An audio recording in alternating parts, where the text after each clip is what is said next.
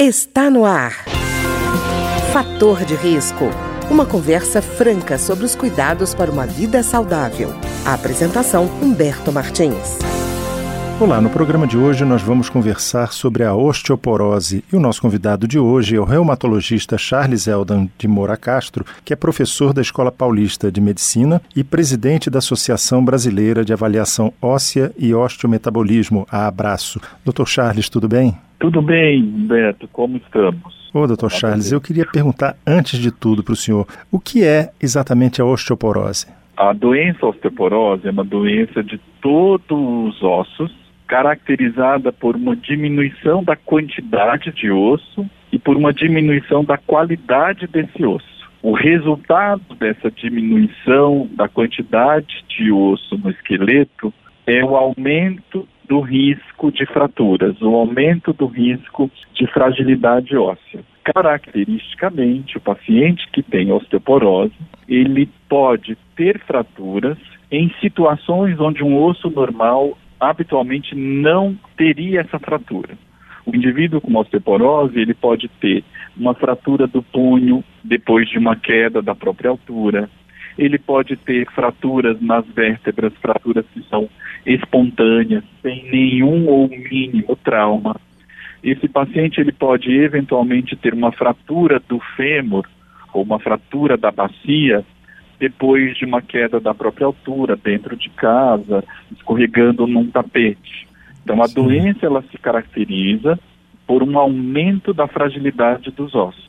E a gente costuma dizer que é uma doença, uma epidemia silenciosa, porque existe um grande número de indivíduos afetados, estima-se que no Brasil sejam 10 milhões de indivíduos com a doença, e a maioria desses indivíduos só saberão que tem a doença quando ocorrer a fratura. A uhum. fratura é um fenômeno relativamente tardio durante a evolução da osteoporose. Então, muitos indivíduos têm a doença, mas ainda não tiveram o desfecho clínico, ainda não tiveram essa fratura. Quer dizer, doutor Charles, que eles só vão perceber a doença quando de fato ela estiver bem grave, né? Exato. E esse é um grande desafio. A osteoporose é uma doença que é frequentemente negligenciada pelo paciente e ela é negligenciada pelos médicos, porque é uma doença silenciosa, ela não causa sintomas. Ela pertence à mesma categoria de doenças como a pressão alta, o diabetes, as doenças do colesterol, onde o paciente não sentindo sintomas, não tendo queixas relacionadas à doença, ele frequentemente ele não sente a necessidade de tratamento. Esse paciente frequentemente abandona o tratamento.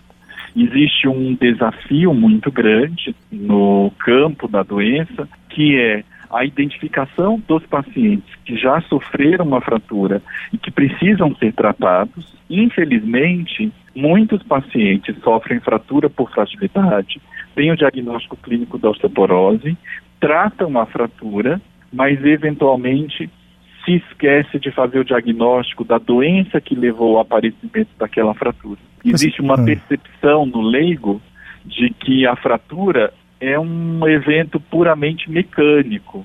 Ah, eu fraturei o punho, eu fraturei os ossos da bacia, eu fraturei o fêmur, aí eu gesso, aí a gente faz uma cirurgia e está resolvido. Mas infelizmente não é assim. Quem uhum. tem uma fratura eventualmente tem um risco muito maior de ter uma nova fratura nos próximos 24 meses depois dessa primeira fratura. Esse indivíduo que fraturou, ele também tem um risco maior de morrer. O exemplo clássico, uhum. e é a fratura mais temida na osteoporose, é a fratura do fêmur. Cerca de 20 a 30% dos pacientes que sofrem uma fratura do fêmur, uma fratura do quadril, eles morrerão dentro de 12 meses. Então é uma doença que tem uma mortalidade muito alta. E doutor Charles, Nesses isso acontece por conta da perda de mobilidade, é isso? Habitualmente existem complicações relacionadas à fratura do quadril. Ah. Uma das complicações, e na verdade que a gente vê no dia a dia, é um aumento do risco de infecções durante aquela internação. A fratura do quadril, ela requer cirurgia, ela requer hospitalização. Então, frequentemente, o paciente pode ter complicações dessa hospitalização, e mesmo depois da alta hospitalar, ainda existe um risco elevado de morte, porque a, a fratura per se ela significa que o indivíduo está num cenário de fragilidade. Um uhum. terço dos pacientes que sobrevivem à fratura do quadril perderão a sua independência. São uhum. indivíduos que depois da fratura necessitarão de terceiros para se vestir, para higiene pessoal, para alimentação. Então a fratura do quadril, ela rouba anos de vida porque aumenta a mortalidade rouba a qualidade de vida e rouba a independência, a autonomia desse indivíduo. E, doutor Charles, então, é um, o que causa é um essa osteoporose? Existem vários mecanismos que levam à perda de osso e ao aparecimento da fragilidade óssea, ou aparecimento da osteoporose. O nosso osso é um órgão altamente dinâmico. Existem células dentro do osso e estas células trabalham para que esse osso seja constantemente renovado e nós tenhamos um osso novo, um osso que é mecanicamente competente. Existe um grupo de células dentro do osso que constroem, que formam ossos novos, são as células formadoras, e tem um outro grupo de células que são as células que reabsorvem. Elas degradam o osso quando esse osso se encontra velho ou com lesão existe um mecanismo que é normal no nosso corpo que faz a renovação desse osso. Esse mecanismo ele se dá da seguinte forma: toda vez que o osso está envelhecido, essas células reabsortivas reabsorvem aquele osso velho e as células formadoras depositam e mineralizam um novo osso. Durante toda a nossa vida existe um equilíbrio entre esses dois processos, a formação de osso e a reabsorção do osso. Nas mulheres, particularmente depois da menopausa, particularmente depois dos 50 anos, existe um aumento da atividade de reabsorção do osso. E esse aumento da reabsorção, ele não é acompanhado, ele não é acompanhado por um aumento da formação de osso. Então, o tecido ósseo entra numa situação de desequilíbrio. É como se a gente tivesse um orçamento doméstico onde a gente gasta mais do que a gente ganha. Depois da menopausa na mulher, o osso entra nesse cenário, onde se reabsorve mais osso e se forma menos osso. Esse desequilíbrio leva à perda de quantidade e qualidade do osso e favorece o aparecimento da doença. E é por isso que a gente sabe que uma em cada três mulheres terá uma fratura por osteoporose depois dos 50 anos ao longo da sua vida.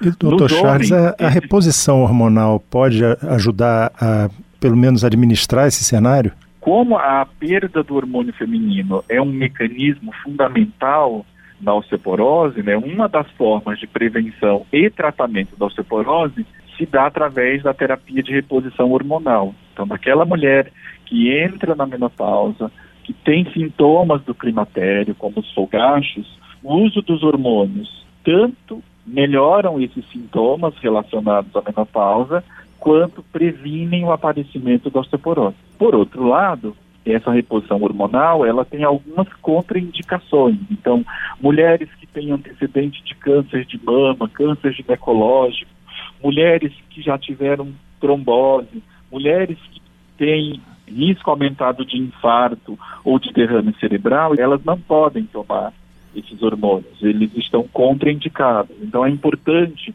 o médico avalie essa paciente para eventualmente identificar. Mas a mensagem mais importante é que quando os ciclos menstruais se tornam mais irregulares e a mulher vai entrar na menopausa, é importante fazer um exame chamado densitometria óssea e através desse exame a gente faz o rastreamento da doença. Certo, doutor Charles. E uma coisa que eu queria perguntar para o senhor é: a gente está falando das mulheres, os homens sofrem também com a osteoporose? A doença ela é mais comum nas mulheres, mas ela é também observada nos homens.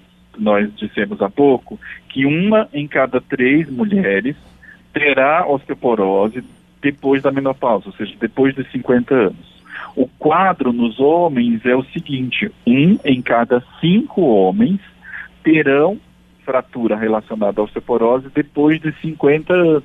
Ainda é uma taxa elevada entre os homens.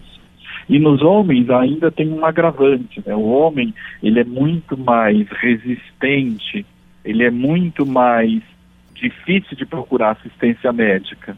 Então, enquanto a mulher vai no ginecologista, faz os exames, faz a prevenção, faz o Papa Nicolau, a mamografia e eventualmente faz a densitometria, no homem a doença normalmente é detectada apenas depois da fratura. Uhum. Porque esse indivíduo, esse homem, normalmente não procura atenção médica. A outra coisa que chama atenção no homem é a mortalidade das fraturas. Quando um homem tem uma fratura do quadril, o risco de morte é duas vezes maior ao risco de morte numa mulher com a mesma idade.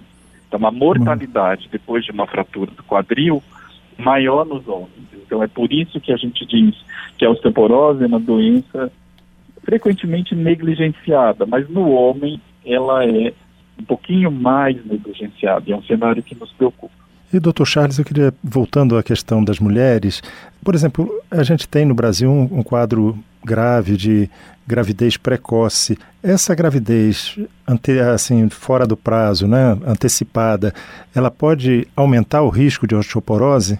Olha só, o hormônio feminino ele tem um efeito muito positivo sobre o osso. Então, quando a gente olha para a história hormonal das mulheres e observa uma maior exposição ao hormônio, exposição fisiológica que estamos falando, essa mulher é de certa forma protegida contra a osteoporose. Então, as mulheres que têm uma menarca, primeira menstruação mais precoce, mulheres que têm a menopausa mais tardia, elas são mulheres que se expuseram há mais tempo ao hormônio e, por conta disso, têm um osso teoricamente melhor, com menor risco de osteoporose. Por outro lado, mulheres que começaram a menstruar mais tarde, ou seja, tiveram uma menarca mais tarde, habitualmente a menarca, ela se dá entre os 10, 12 anos nas meninas, né? Uhum. Então, mulheres que têm uma menarca mais tardia, que iniciam os ciclos menstruais mais tarde, elas vão ter uma suscetibilidade à osteoporose maior, porque os hormônios femininos começaram a, de certa forma, atuar sobre o osso de uma forma mais tardia. Da mesma forma, mulheres que têm a menopausa mais precoce, principalmente antes dos 40 anos, são mulheres que têm um risco maior de ter osteoporose.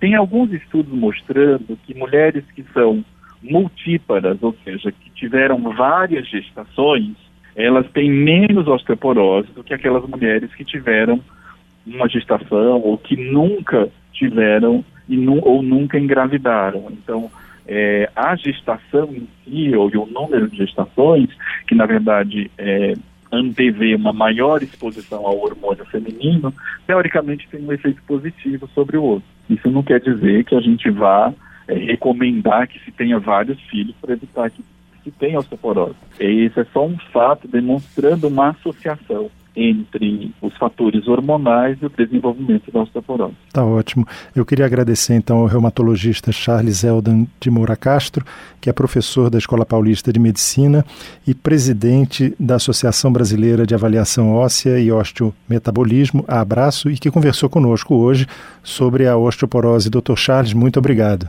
Eu que agradeço pela oportunidade de estar falando com vocês. O programa de hoje teve trabalhos técnicos de Ricardo Coelho. Se você tem alguma sugestão sugestão de tema ou comentário sobre o programa de hoje, basta enviar uma mensagem para o endereço eletrônico programa fator de risco, tudo junto, arroba gmail.com. Até o nosso próximo encontro.